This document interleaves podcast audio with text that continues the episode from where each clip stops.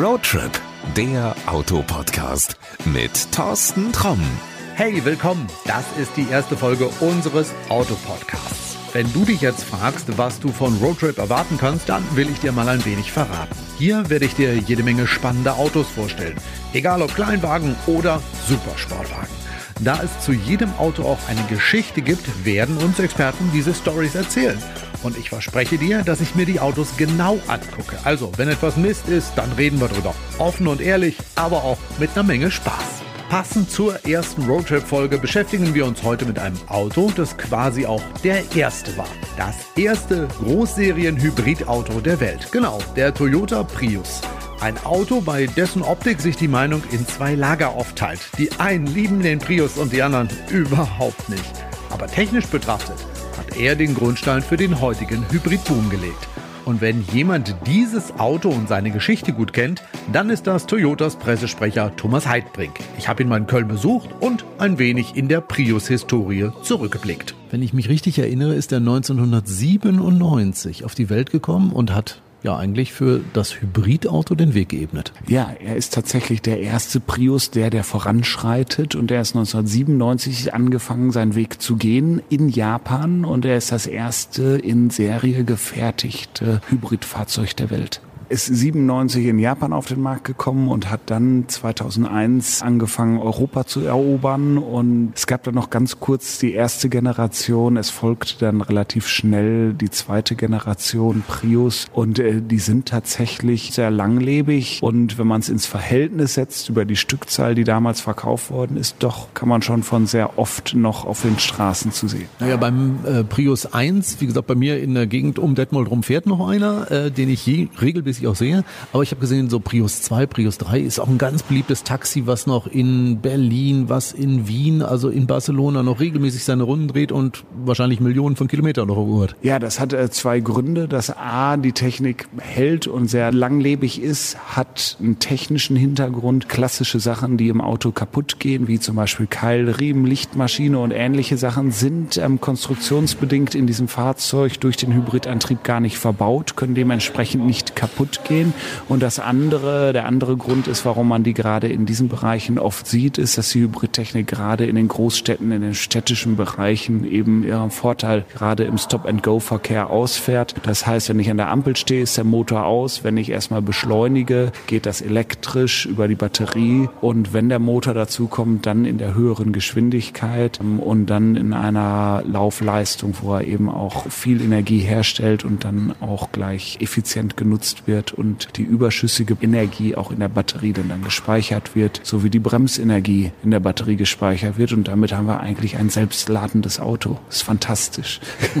Ja, das ist auch was, äh, wo viele Leute sagen, äh, da muss man immer mit an die Steckdose sowas. Nein, Quatsch, das ist beim Prius definitiv nicht der Fall. Damit muss man nicht an die Steckdose. Von alleine äh, lädt er sich auf und äh, Steckdose ist kein Thema, was man irgendwie in der Stadt oder sonst irgendwo suchen muss. Nein, gerade im städtischen Bereich kann man bis zu 75 Prozent der Zeit tatsächlich ohne Verbrennungsmotor unterwegs sein. Das sind so ungefähr 50 bis 60 Prozent der Fahrstrecke im städtischen Verkehr ist der Verbrennungsmotor aus.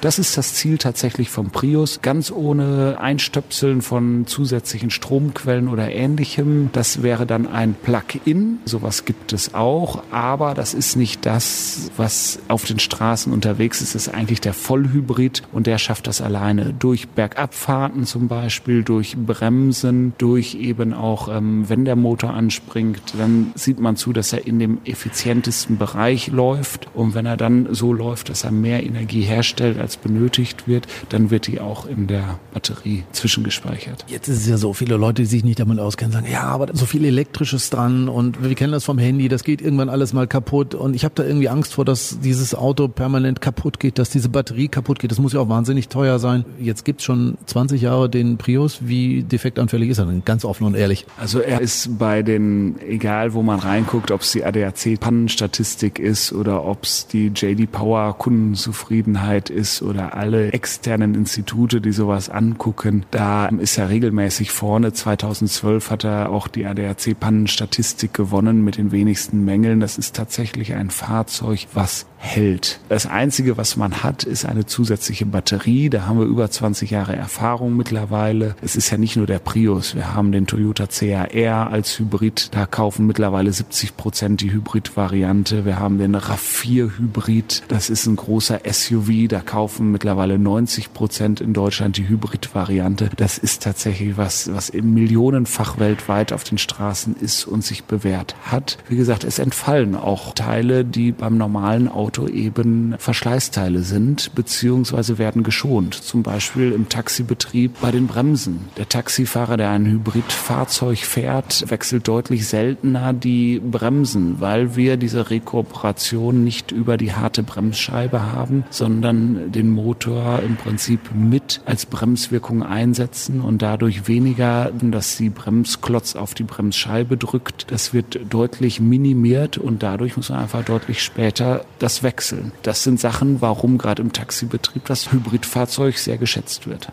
Also wer es noch nie versucht hat, sollte das wirklich unbedingt mal ausprobieren. Das ist ein Erlebnis. Ich glaube, die meisten, die da rauskommen, steigen mit so einem Grinsen aus, wo man denkt, der Kopf fällt gleich in zwei Hälften. Ja, gerade wenn man im Stadtverkehr unterwegs ist, ist man sehr sparsam unterwegs. Es ist ein unwahrscheinlich ruhiges Fahrerlebnis im städtischen Bereich und es ist einfach wie ein Automatikauto tatsächlich zu betreiben. Es gibt Gas und Bremse, es gibt keine zusätzlichen Stecker, keine zusätzlichen Kabel. Es ist ein ganz normales Auto, also keine Angst vor Hybrid. Naja, ein ganz normales Auto Auto so zum Schluss, ich muss jetzt mal sagen, äh, wenn, wenn wir uns den aktuellen angucken, das ist das erste Auto, von dem Akio Toyota gesagt hat, no more boring cars. Das ist ein Auto, wenn man da vorstellt, man muss erstmal rundherum gehen und fast alles anfassen. Ja, es sieht anders aus. Das will der Prius auch, weil es ist ja der erste, er möchte auffallen, er sieht anders aus. Ähm, das muss man so akzeptieren, wie er daherkommt. Ich sage mal, vier Millionen Menschen weltweit können sich da aber auch nicht irren. Man muss sich einfach reinsetzen. Es ist der erste, der auf dieser neuen Architektur ist, der Toyota New Global Architecture. Da steckt der Gedanke von Akio Toyo dahinter, mehr faszinierende Autos zu bauen. Und da ist es tiefer Schwerpunkt wieder auf der Straße sitzen, dass man mehr eins mit dem Auto wird. Und das ist was, was er konsequent über diese neue Plattform eben widerspiegelt. Das erlebt man, man muss den Prius wirklich fahren. Den muss man erleben. Der CAR ist der zweite, der das hat. Auch da gilt es, auch hybrid betrieben. Man muss ihn fahren, dieses Erlebnis haben. Es ist ein anderes Fahrgefühl, ja. Thomas, ich sage jetzt erstmal vielen Dank und genau das mache ich jetzt. Diese Einladung Einladung folge ich jetzt. Ich setze mich jetzt in den Prius, werde ihn mal genauestens fahren, mal gucken, was er denn kann, was er nicht kann und äh, dann sehen wir weiter. Ich empfehle auf alle Fälle mehr Stadt als Autobahn, weil die Stadt ist sein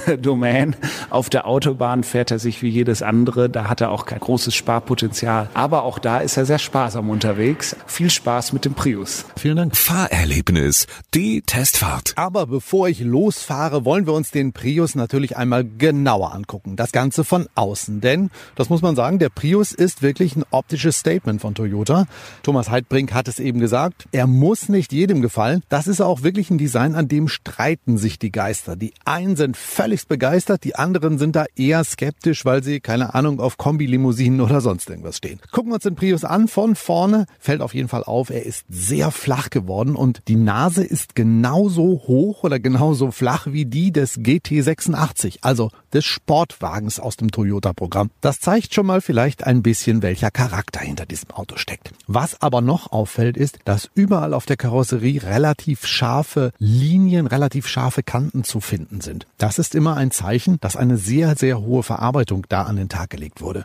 Außerdem läuft alles irgendwo immer zu einer Pfeilform zu. Und die findet man auch wieder, wenn man sich das Auto zum Beispiel mal von der Seite anguckt. Vorne, wie eben schon gesagt, die sehr, sehr flache Nase und hinten ein relativ hochstehendes Heck. Wenn man sich den Prius von der Seite anschaut, genauer anschaut, dann findet man eine Menge Charakterlinien, die die Designer ihm spendiert haben. Dadurch wird schon im Stand eine Dynamik erzeugt. Ja, und zu guter Letzt gucken wir uns das Heck einmal an, denn das ist wirklich sehenswert. Für Menschen, die Design mögen, ist das ein absolutes Highlight, denn die Rückleuchten sind nicht wie bei den meisten Autos waagerecht angeordnet, sondern hochkant. Ganz was Besonderes. Wenn man ihn im Dunkeln sieht, gerade mit dieser LED-Beleuchtung, die er bekommen hat, dann weiß man eigentlich sofort, hey, ich fahre hinter einem Prius hinterher gucken wir uns das Ganze natürlich auch von innen an, bevor wir losfahren. Also optisch wirklich draußen ein Highlight und ich glaube, wenn man ein bisschen länger sich das Auto anschaut, man findet immer wieder irgendein neues Detail, was ihn so besonders macht. Ja, in diesem Prius sitzt man tatsächlich eine ganze Ecke tiefer, als man das vorher von den vorherigen Generationen gewohnt ist. Er sieht innen drin einfach anders aus als jedes Auto, was man kennt.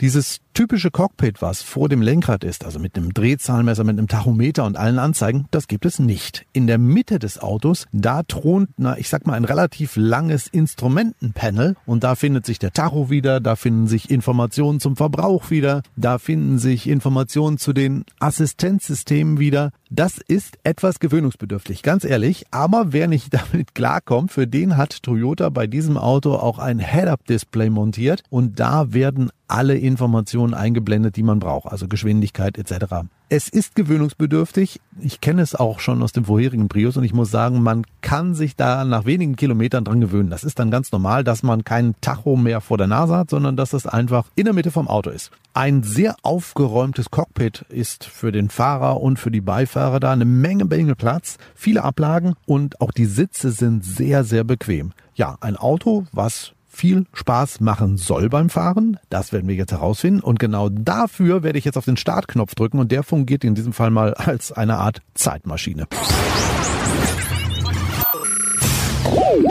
So, da bin ich wieder. Ich habe es eben gesagt, der Startknopf ist eine Art Zeitmaschine. Ich habe mit dem Auto in der Zwischenzeit fast 1000 Kilometer gefahren. Sehr beeindruckend, der Verbrauch liegt trotz etlicher Autobahnetappen bei 3,9 Liter. Und das nicht im Bummeltempo gefahren, sondern wirklich ganz normal, ohne den Verkehrsfluss zu stören. Äh, das finde ich für so ein großes Auto schon sehr, sehr wenig. Was ist mir noch bei diesem Auto aufgefallen? Es ist sein Fahrverhalten.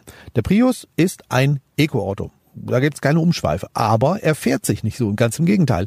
Er hat ein echt knackiges Fahrverhalten. Wenn man mit dem mal auf der Landstraße unterwegs ist, dann merkt man wirklich, wie er schon nach Kurven giert. Es ist sehr angenehm, mit ihm zu fahren. Es macht wirklich Spaß, wenn man schnell gefahrene Kurven fährt und meint, ach, ich muss noch ein bisschen weiter innen fahren und einlenken und er fährt dorthin. Also dieses Auto lässt sich wirklich platzieren wie ja, ein Sportwagen. Mag man bei einem Ökoauto gar nicht erwarten, ist bei diesem Prius aber auf jeden Fall eine Sache, die mich echt begeistert hat. Ja, ansonsten ist es ein sehr bequemes Auto, ein auch sehr ruhiges Auto, egal ob der Verbrennungsmotor jetzt mitläuft oder man nur elektrisch unterwegs ist. Man hört echt kaum was. Aber es gibt dafür eine wichtige Taste. Das ist nämlich diese.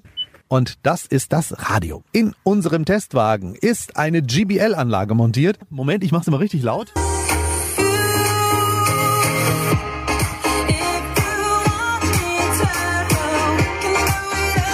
Das ist was, was ich wirklich echt aus äh, vielen, vielen Jahren Autotests nicht mehr kenne, aber diese Anlage macht so viel Druck, dass tatsächlich der Innenspiegel vibriert.